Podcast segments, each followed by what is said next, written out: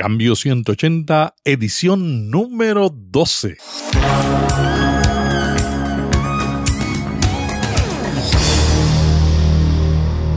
Este es un podcast de la red Intermaná, ayudándole a vivir mejor. Cambio 180. Pero hoy a la gente le interesa saber cómo vamos a sobrevivir.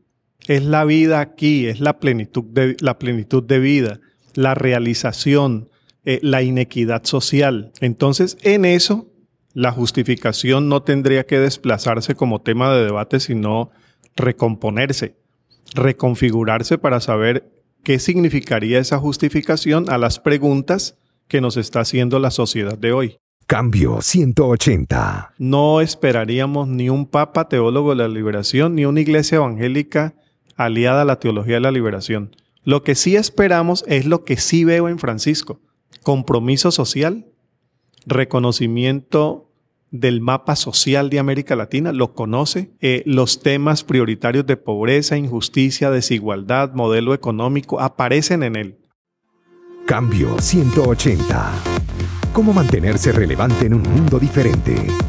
Hola, ¿qué tal? Aquí Melvin Rivera Velázquez con la edición número 12 de Cambio 180.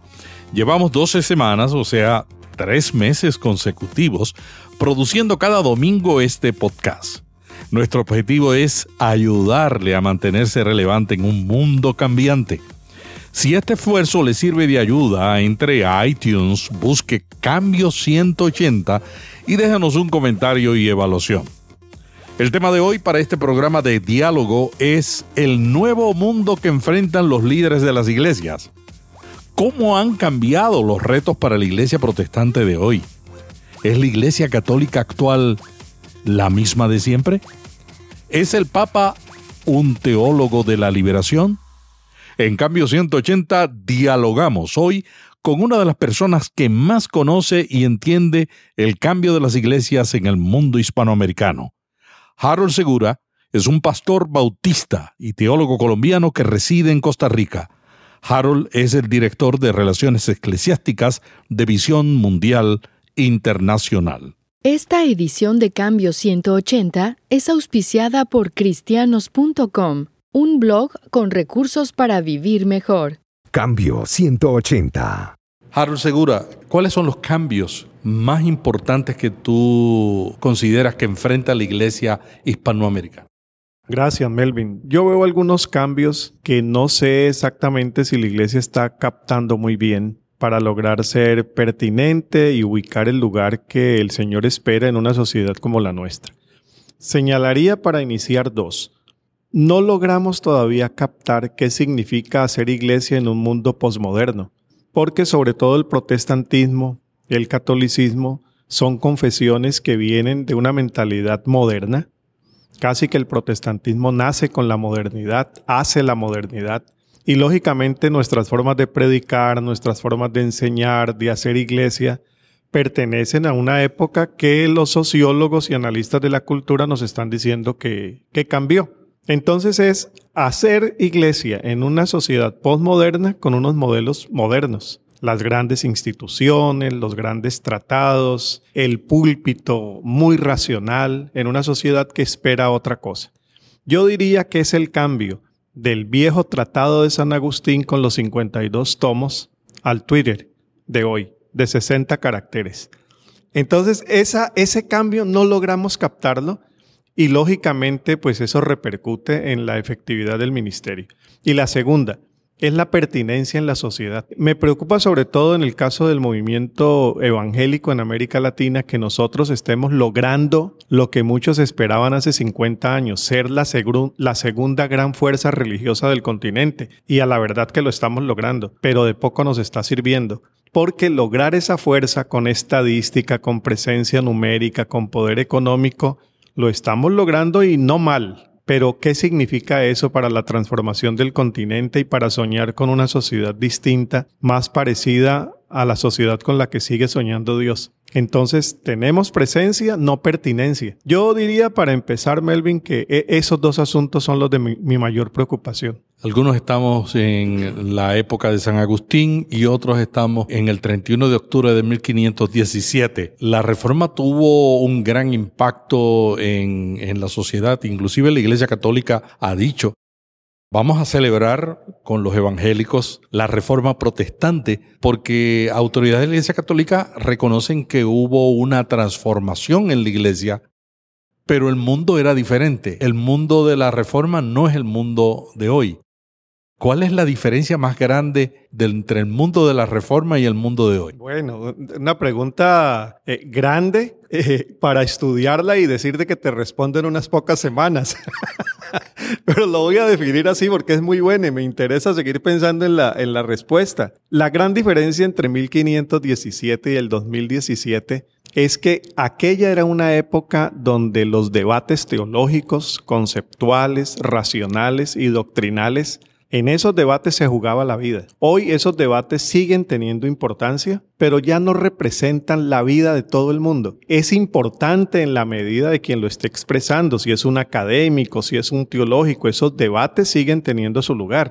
Discutir sobre la justificación por fe seguirá siendo un gran tema. Eso en 1517 y hoy con cierta presencia. Pero hoy la gente no se está preguntando si la salvación es por fe o por obras. Parece que en eso, después del acuerdo que hicieron de, con el Papa Juan Pablo II y la Federación Luterana Mundial, como que dijeron, señores, hemos peleado por 450 años por este asunto y al final nos damos cuenta que las diferencias no son muy amplias y firmaron el acuerdo, luteranos y católicos. 1987, si no estoy mal. Pero hoy a la gente le interesa saber cómo vamos a sobrevivir. Es la vida aquí, es la plenitud de, la plenitud de vida, la realización, eh, la inequidad social. Entonces, en eso, la justificación no tendría que desplazarse como tema de debate, sino recomponerse, reconfigurarse para saber qué significaría esa justificación a las preguntas que nos está haciendo la sociedad de hoy, que tiene que ver, como te digo, con la la vida aquí y ahora. Es decir, que los temas de la iglesia y las preocupaciones para los pastores, teólogos y líderes de las iglesias, los temas han cambiado, aunque algunos siguen con el mismo discurso. Sí, los temas han cambiado. Lo que pasa es que intentamos resolver con las respuestas que ya se dieron. Yo diría que por allí va el asunto grave. La reforma del siglo XVI responde para su momento pero no responde para el nuestro. Somos nosotros los que tenemos que responder. Lutero responde a las preguntas de su momento histórico. Él no estaba pensando en el siglo XXI. Ahí nos toca ver cómo esa herencia de Lutero y de los otros reformadores significa algo para las respuestas que nosotros tenemos que ver hoy.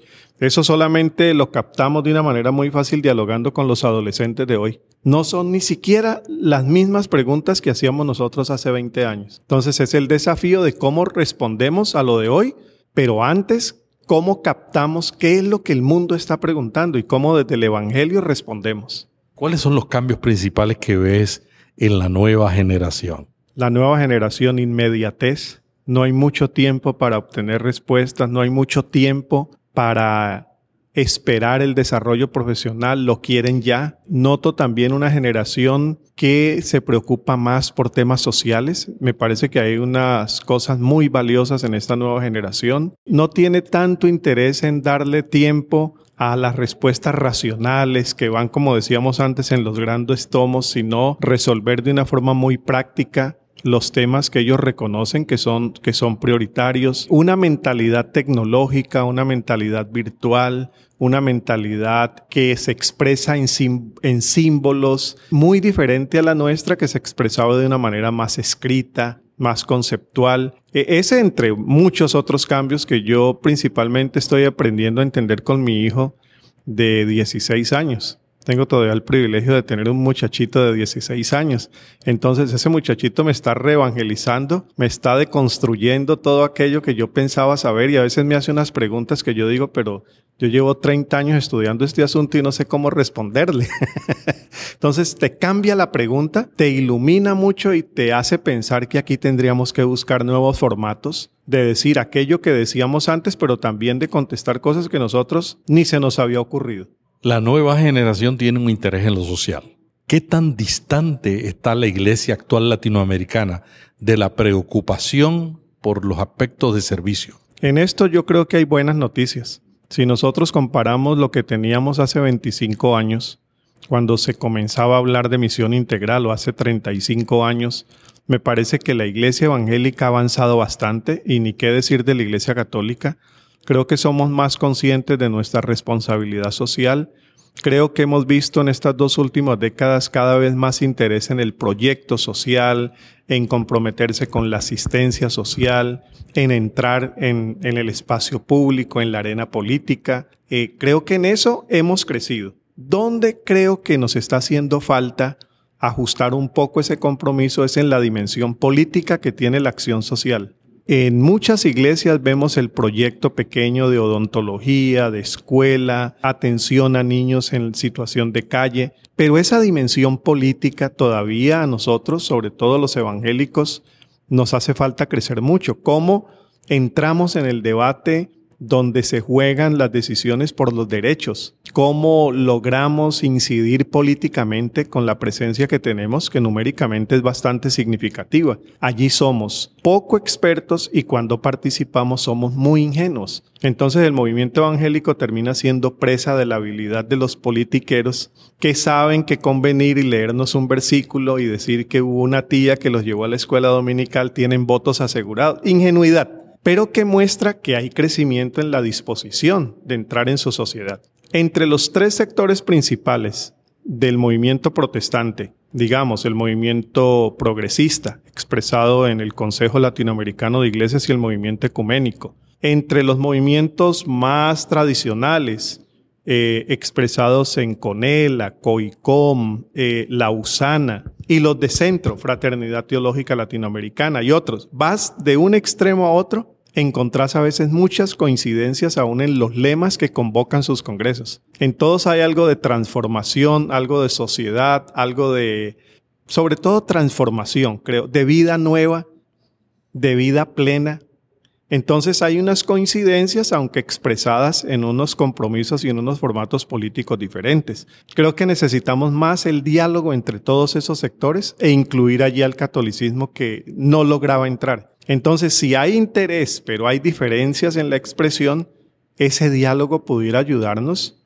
en una acción más inteligente, más unida, para que de verdad logremos lo que todos estamos diciendo en nuestros espacios particulares, el aporte a la sociedad y soñar con una América Latina distinta mañana. Tú y yo tenemos el privilegio de estar en, esa multitud de organizaciones y de eventos y yo opino lo mismo que tú opinas. La diferencia, en el fondo, en el fondo, las diferencias son menos, menores que las que la gente, que los que ellos mismos piensan, porque en el fondo hay una actitud de transformación en todos estos grupos. Una de las críticas que yo he escuchado a mucha gente sobre los cristianos que incursan en la política es que a veces tratan de legislar para los cristianos y no para la multitud de gente que les eligió. Y otros dicen, yo lo elegí al cristiano porque tiene valores, pero en vez de legislar con los valores, estaba legislando con su doctrina. ¿Qué piensas de eso? Pienso que refleja muy bien lo que ha sido la participación política, sobre todo de los sectores más tradicionales, que son los que más votos ponen y los que más diputados y hasta presidente de la República han puesto. Pienso que es exactamente lo que te mencionaba antes de la ingenuidad política, porque nosotros hemos sido formados para otros temas. Cuando tenemos la oportunidad de ingresar al espacio público, pues esa formación que teníamos no siempre coincide con las capacidades que necesitábamos para participar en política. Nos hace falta más formación social nos hace falta más reflexión política, nos hace falta eh, pensar cuál es la relación que existe entre misión y participación política, porque se nos volvió solo participación electoral y lograr una, unas casillas en estos espacios. Eh, cuando un, un político cristiano llega a una posición de estas y solamente lucha por los privilegios de su grupo religioso, no está entendiendo qué es sociedad, no está entendiendo ciudadanía y no está entendiendo testimonio cristiano. Porque el testimonio cristiano se vive es precisamente al servicio de aquellos que no se llaman cristianos, de la sociedad en general. Tendríamos que ver más políticos y políticas cristianos trabajando a favor de todos. Es verdad que hay una votación cristiana que los puede llevar a lograr esas casillas, pero es verdad que ellos llegaron allí para servir a toda su sociedad. Yo leí en alguna ocasión que quizá allí haya un elemento teológico que nosotros no hemos logrado comprender muy bien, que es pueblo de Dios versus familia humana. Nosotros trabajamos mucho alrededor de pueblo de Dios. El pueblo de Dios nos elige, trabajamos a favor del pueblo de Dios, con ese pueblo de Dios iremos al cielo. Pero el otro concepto que también aparece desde Génesis es el de familia humana. Entonces formo parte de un pueblo de Dios, pero formo parte de una familia humana. Y las angustias de esa familia humana forman parte de las exigencias de la misión cristiana. Entonces, ¿cómo damos testimonio como pueblo de Dios para una familia humana que conviva de una manera más plena y disfrutando del bienestar que Dios desea para todos.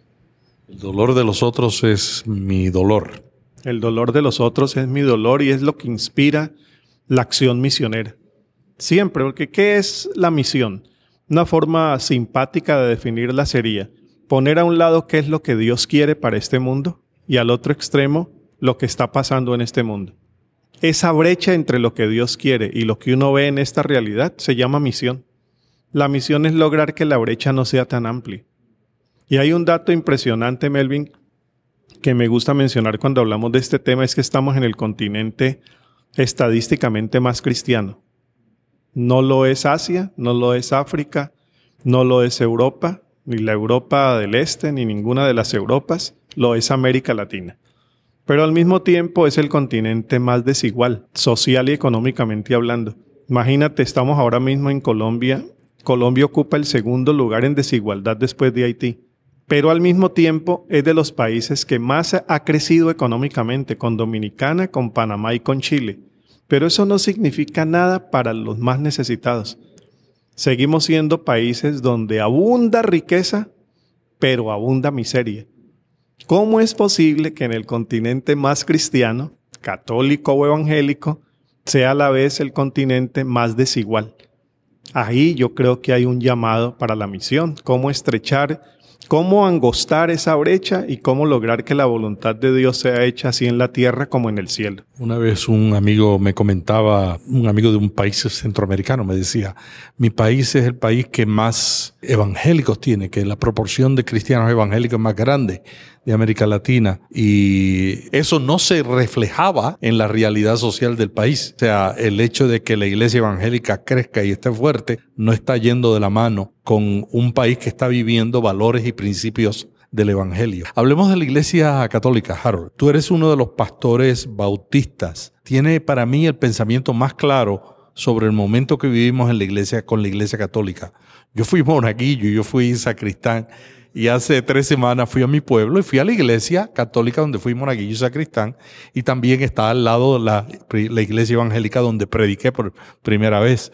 Eh, la iglesia católica de cuando yo era un adolescente no es la misma iglesia católica con la que yo trabajo hoy. ¿Cuáles son los cambios más grandes que estás viendo en la iglesia católica? Bueno, algo de tu testimonio es el mío también. Yo fui monaguillo. Y estamos precisamente en Cali, ciudad donde yo nací, y fui monaguillo en dos iglesias, la catedral y la famosa iglesia de San Francisco, que en esa época eh, eh, seguía siendo una de las más importantes. No es la misma iglesia, no es la misma iglesia. Quizás siga creyendo lo mismo, porque es una iglesia que difícilmente va a cambiar sus fundamentos doctrinales. Cuando hablamos, tú y yo, cuando hablamos con obispos, sacerdotes, nos dicen, Harold, aquí las doctrinas, no estamos hablando de un cambio sustancial de ellas, pero ha cambiado la actitud, ha cambiado la conciencia de en qué continente estamos y cuál es el lugar que tenemos que jugar como iglesia. Cambios importantes que yo en la Iglesia Católica, primero una conciencia de fracaso. La noto, tuve el gran, el enorme privilegio de estar en la quinta conferencia del Episcopado Latinoamericano.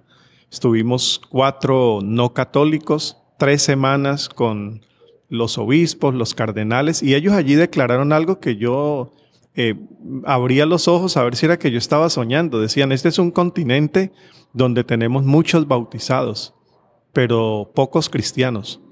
Y eso se puede leer en el documento de esa conferencia episcopal.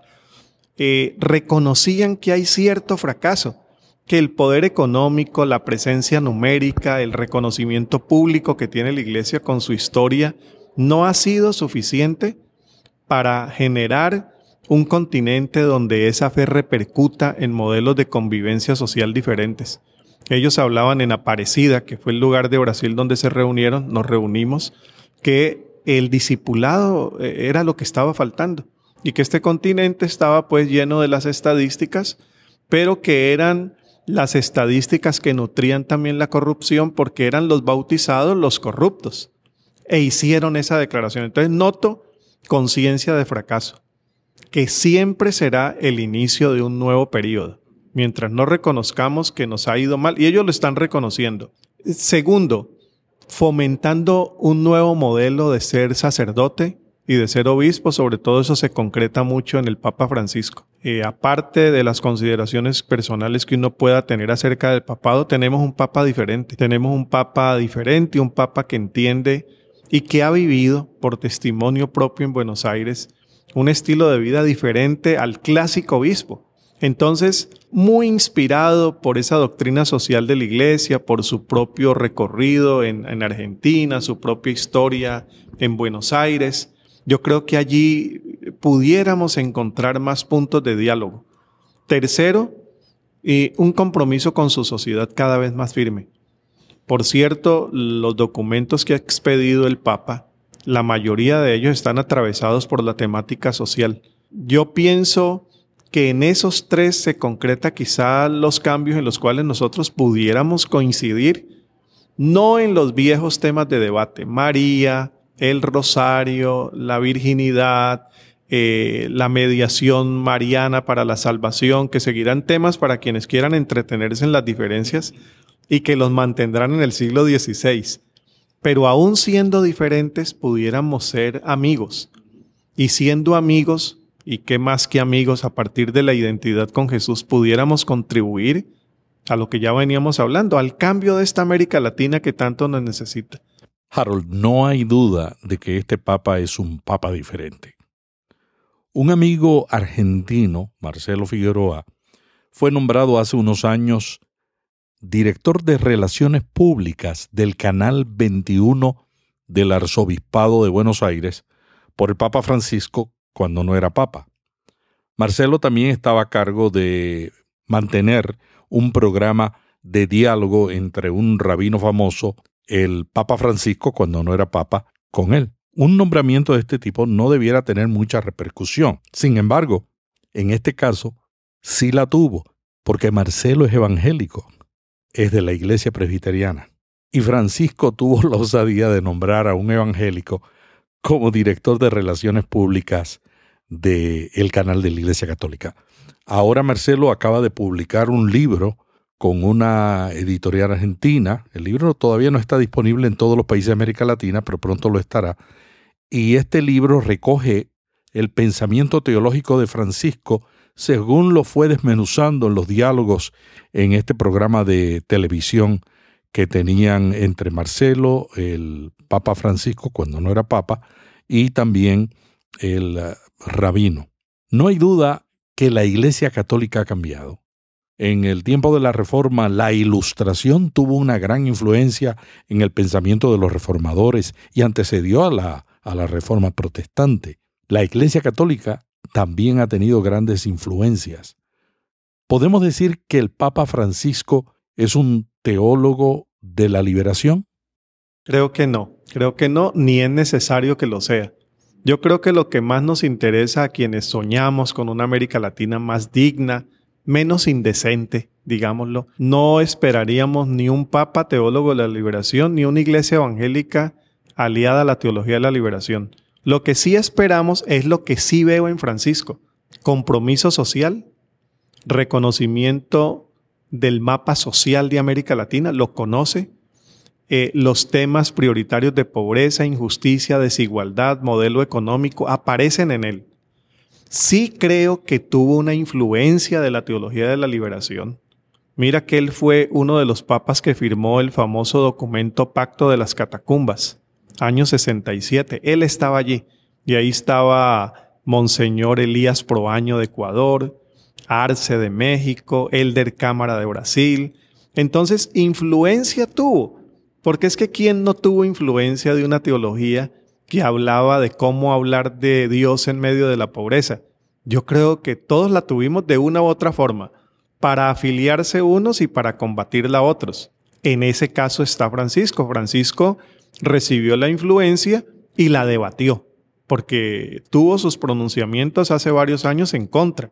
Pero vaya y venga con ese tema porque no es ¿Cómo lo vamos a etiquetar? Creo que no es un teólogo de la liberación, aunque acaba de recibir en el Vaticano a Gustavo Gutiérrez y nombró como presidente de la Sagrada Congregación para la Doctrina de la Fe a un alemán de apellido Müller que vino a reemplazar el cargo que había ocupado Benedicto, Ratzinger.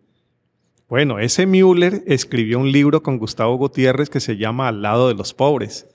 Müller habla muy bien español, vivió en Lima y escribió con Gustavo Gutiérrez un libro sobre teología de la liberación. De eso tengo que escribir algo, porque la prensa vaticana no ha dicho mucho. Él consiguió la entrada de Gustavo Gutiérrez al Vaticano. Entonces, influencia hay, pero más que por el lado teológico, es por la conciencia social que necesita tener todo académico latinoamericano, todo pensador latinoamericano, todo líder, todo empresario latinoamericano que pisa esta tierra, pisa tierra de miseria necesita conciencia y creo que el Papa la tiene. ¿Cómo la iglesia evangélica está reaccionando? ¿Cómo tú ves que está reaccionando a este Papa? Veo que hay una, un sector de la iglesia que reacciona con mucho susto, porque entienden algo que también hay que reconocer, que detrás de Francisco hay una estrategia vaticana de recuperación de los fieles perdidos en este continente y en el mundo. Y a bien que sí lo está logrando. Entonces eso los asusta.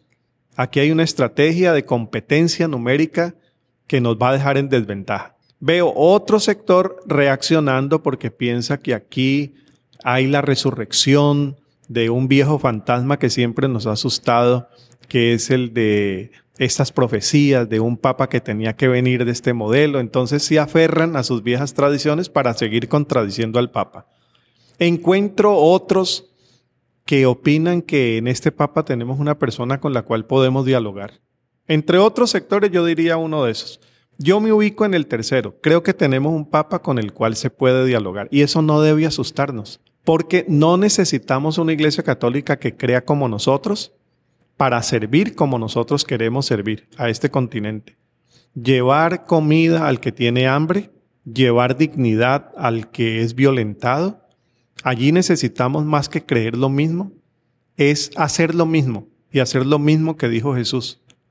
Pero algunos parecieran preferir a un papa que siga contradiciendo todas las actitudes con el cual necesitamos seguir peleando y discutiendo para no tener que hacer nada juntos. En este papa encuentra una persona inteligente, respetuosa, afectuosa, y esas tres características son suficientes para poder entablar un diálogo con menos agresividad que el que hemos sostenido hasta ahora y un diálogo más humano y más cordial. Mira lo que acaba de hacer hace dos semanas. Fue a visitar una iglesia pentecostal en Italia con un pastor argentino que vino para pastorear allí. Entró, habló, se sentó en una silla de estas plásticas que usamos en nuestras iglesias, habló, dijo, no consigo a un cristiano que no camine. Ser cristiano es caminar y estamos para caminar juntos. La iglesia pentecostal eh, aplaudía. E, eso es algo extraordinario, sobre todo si uno tiene en cuenta la historia del protestantismo en Italia.